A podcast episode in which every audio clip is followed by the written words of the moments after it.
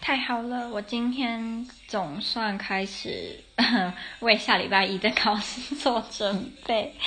好，那我就来少少的嗯分享一下目前嗯我复习的一些有关沟通呃上面的技巧或者是理论。嗯，有一个很有趣的是。怎么样的人，就是比如说你今天你想要说服一个人，然后你用了很多呃 narrative 的技巧。那 narrative 的技巧就是你会说一些有点类似像你在说你自己的故事，或者是呃一些别人的经验。例如，比你如果想要嗯叫大家同支持同性婚姻，那如果今天你是你本身就会是一个呃同志，然后。你有遭遇过因为你们没办法结婚，然后的一些困难等等，那这样子的举例会让什么样的人更容易支持同性婚姻呢？如果你用的是 narrative 的技巧的话，那你容易说服的是原本反对同性婚姻的人。那另外一个是 evidence，就是例子。如果今天你你用例子去说服。人，那哪一种人会容易被例子呃所说服？这种人是对于这个议题，他有他自己就是有参与，或者是他自己就在啊、其中，就是他有被 involved 的这种人，他就容易被啊、一些有知识嗯、就是可靠的例子，或者是你举的例子是可信度非常高的这种。然后接下来是呃有三个，应该算是心理学，我觉得跟心理学蛮有关系的。嗯，第一个是呃 Milgram experiment，然后它是一个实验。那这个实验呢，它它的那个结果还蛮有趣的，就是它的实验是，嗯，一群心心理学家，他请了一。一些来受试的平民百姓，然后他请了一个演员，然后他怎么实验？就是他把这个平平民老百姓跟演员，演员要在一个密闭的空间，一个密闭的房间里，然后那个啊、真正被受试的人会坐在那个房间的外面，然后那个被呃就是那个老百姓他的手上会有一台机器，然后这个机器上面我记得应该是。有一到十的按钮，然后这个按钮是控制电力的强度，就是他会给他们两个，就是这个演员跟这个平民老百姓一个题目，跟好像是跟我不确定是跟英文的词性还是种类有关的这种题目，然后只要里面的那个演员他答错了，那这个这个被受试的平民老百姓就必须要。呃，选一个按钮去点里面的人，然后这个老百姓他当然不知道那个演那个被电的人是演员，所以其实那个被电的人他没有真正被电，他只是假装被电，然后他会发出一些，后来他会开始发出一些，比如说他说我很痛，你不要再电我了，你不要再电我了这种话，然后他们就是要测验说，诶，那这样这个平民老百姓会不会停止？因为这个科学家他会。心理学家，心理学家应该也算科学家，对不对？这个科学家还会坐在这个平民老百姓的旁边，然后在那个老百姓听到里面的人说痛的时候，这个科学家会很故意讲说继续电，你不要管他，继续电。然后他们就是要看这个平民老百姓他会不会继续电，因为这个实验它主要是想要知道在啊、德国那个。杀犹太人期间，有蛮多德国的将军，他们就是协助杀犹太人嘛。可是他们后来去发现，这些协助杀无辜犹太人的将军们，其实他们心理上是正常的，然后他们也有自己的家庭啊，什么也是个好爸爸、好老公。然后大家就觉得很疑惑，说：那为什么你们明明知道这件事情是错的，你杀的人只是因为他是犹太人，并不是因为他是什么十恶不赦的坏人？然后他们就想知道是。难道我们这些一般人有道德意识的一般人，其实，在某种情况下也会犯出一些呃恶人才会做的行为嘛？我的恶人不是指肚子饿的那个饿，是坏人的那个饿。然后这个结果呢，非常的有趣，就是六十五趴的平民老百姓，他们电人的时候都是用几乎是最高电力在电里面的人。就其实你也可以选低的电啊，因为它不是有一到十嘛，所以你其实也可以选低的电力。可是六十五趴的人居然都用高电力的去电他们，而且重点是他们请那个演员在被电之前，就是他们还没有进各自去自己的位置的时候，那个演员还有跟。平民老百姓说，他每次都会讲说：“哦，我有心脏病，这样我有心脏病。”然后，可是他们还是用很强的电力去电他们。然后，就算后来演员在里面开始故意讲说很痛，你不要再电我了，你不要再电我了，我很痛。他们还是会继续电，因为科学家讲说你不要管他继续，他们就真的继续电了。然后，所以就是六十五趴的人都没有呃停下他们的举动，因为这个前提更有趣是他们在。他们有跟平平民老百姓说，我们会给你一笔钱，就是你如果参加实验，有一些会给你钱嘛。然后他说，就算你呃临时终止这个实验，他也不会帮你，就是也不会把钱收回来。所以今天他们如果听到里面的演员喊出很痛很痛，他们立马说好，我不要做了，他们还是可以拿到钱。可是居然有六十五趴的人都没有走，他们还是继续点。所以就后来科学家他们就。借由这个实验，就发现我们有一个倾向是，我们会遵从嗯有权利的那一个人。所以这个实验里面有权利就是那个科学家。然后。嗯，这个理由有可能是因为父母的关系，就是我们从小就是被教育要听爸爸妈妈的话嘛。接下来就是老师，或者是如果你有去参加，你有当兵，你是男生，你有当兵，你在军中的时候，就算长官有多么不合理的要求，你还是要照做。就是因为这些经验，让我们对于权有权威、有权力的人，在潜意识中我们会去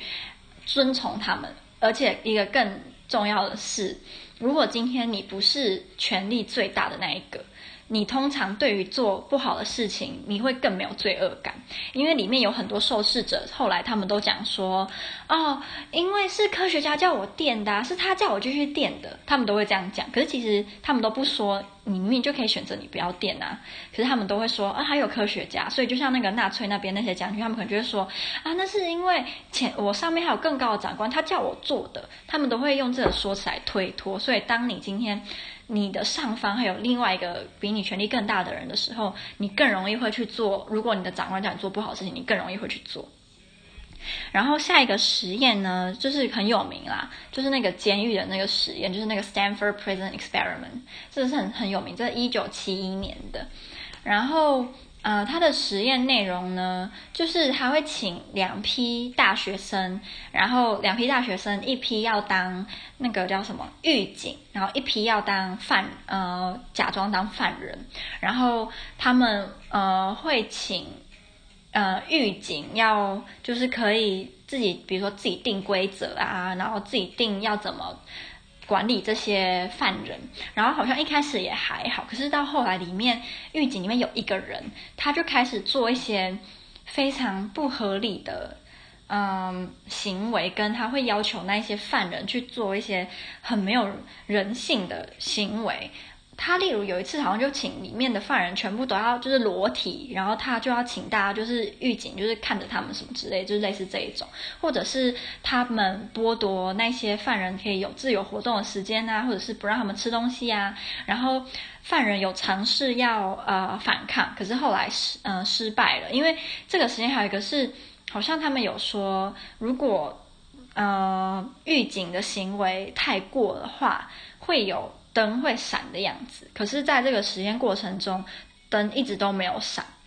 所以那些狱警就认为说，哎，那代表我们做的事情好像也没有不被认可，所以我们就越做越烈，加上犯人又抵抗，所以就后来就演变得很夸张。然后我们老师说，我的印象中，我们老师说，后来这这批科学家就被啊。大力的批评，然后这个实验会终止。还有一个是里面有一个研究生，然后他去看这个实验，然后他看到他就吓到，我想说你怎么可以让这个实验继续呢？因为你可以看到那些犯人都已经就是有点类似被折磨，然后那些狱警也没有展现出任何一点道德的的意意识的感觉，他们不觉得自己做的事情是错的，所以那个研究生他就，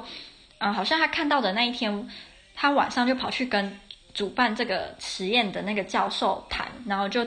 后来他们就终止了这个实验。然后我们老师也顺便提到说，你也可以从这个事情来看说，其实我们每一个人。都不应该看清自己的能力跟自己的影响力，因为他也只是一个研究生而已，他只不过是就是看到错的事情，然后他勇敢的去跟教授讲，然后这个实验就终止了。所以我们就是那个那个叫什么“莫因善小而不为”，就感觉就是这个道理。嗯、然后所以后来这个嗯，他们去访问里面那个。最坏的那个人的时候，他也是说，可是那个灯又没有闪，然后他就说是那些科学家叫我做的呀，然后他也一直推脱，所以就又更加证明说，当我们不是掌握权力的那个，而是你是被下指令的那个人的时候，你就比较不会有罪恶感，比较不会有道德的意志这样。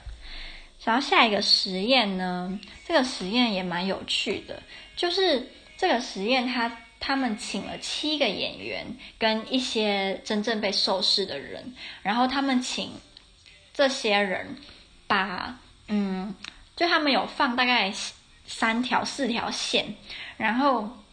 他们请大家要配对这些线，比如说这个是最短的，这个是最长的，这个是中间的等等，或者是左边这张图的线跟右边有三张啊、右边一张图有三个线，那。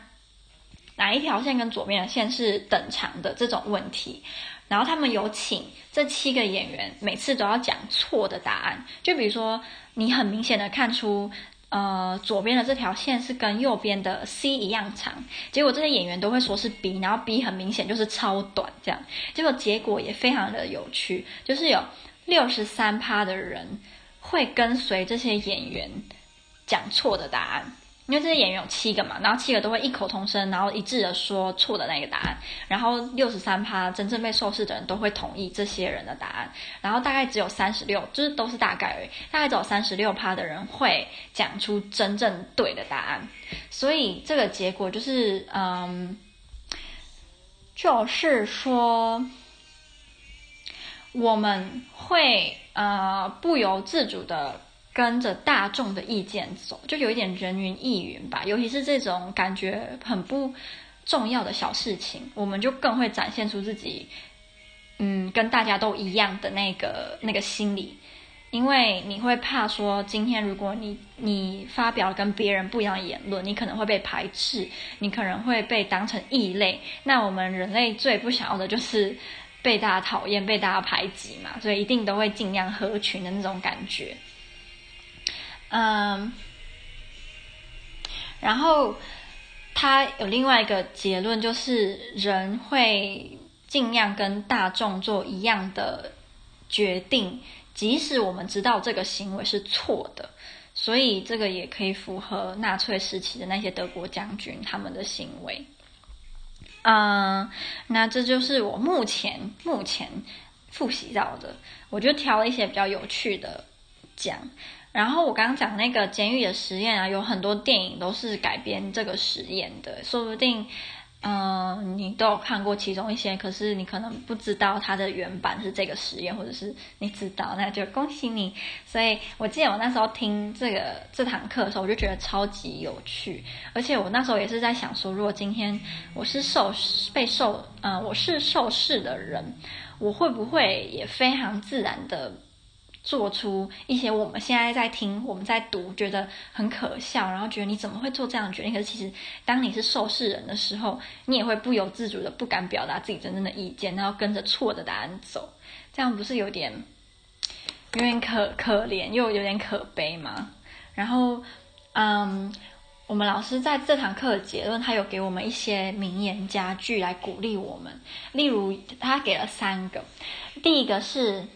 呃、，the only thing necessary for the triumph of evil is for good men to do nothing。就是你呃让邪恶成功的唯一要素，就是那一些好人什么事都不做。我觉得这句话说的非常的好。然后第二个是，those who don't know history are destined to repeat it。那一些不知道历史的人一定会重复它。就是，就算你知道历史，有时候你还是会做出跟历史一样的错误啊。然后第三个 Nobody made a greater mistake than he who did nothing because he could do only a little。嗯，他的大概意思就是说，呃，最大的错误、最大的邪恶，就是那一些不做呃好事的人。不做小小好事的人，应该这样讲，就是他明明知道他可以讲一句话就可以改变啊、这整个情势，可是他就认为说这只是一句话而已，怎么可能改变？他就不说。然后这个代表他其实他的这个行为是一个非常大的错误吧，可以这样讲。就像如果刚刚那个实验那个研究生，他其实也只是讲了几句反驳的话，或者是花了一个晚上去说服那个教授，其实也只是这样而已，也不是多么大的。多么大的行为，可是他却救了里面的那些被当成犯人的那些学生，所以老师可能是希望告诉我们，就是一样莫因善小而不为，因为我们可能随便一个小小的举动，你都可以救了别人，或者是让别人的人生受到改变，然后也不能因为这个邪恶很小你就去做，因为那个邪恶到后来会对某个人造成什么样的影响，你永远也都不知道。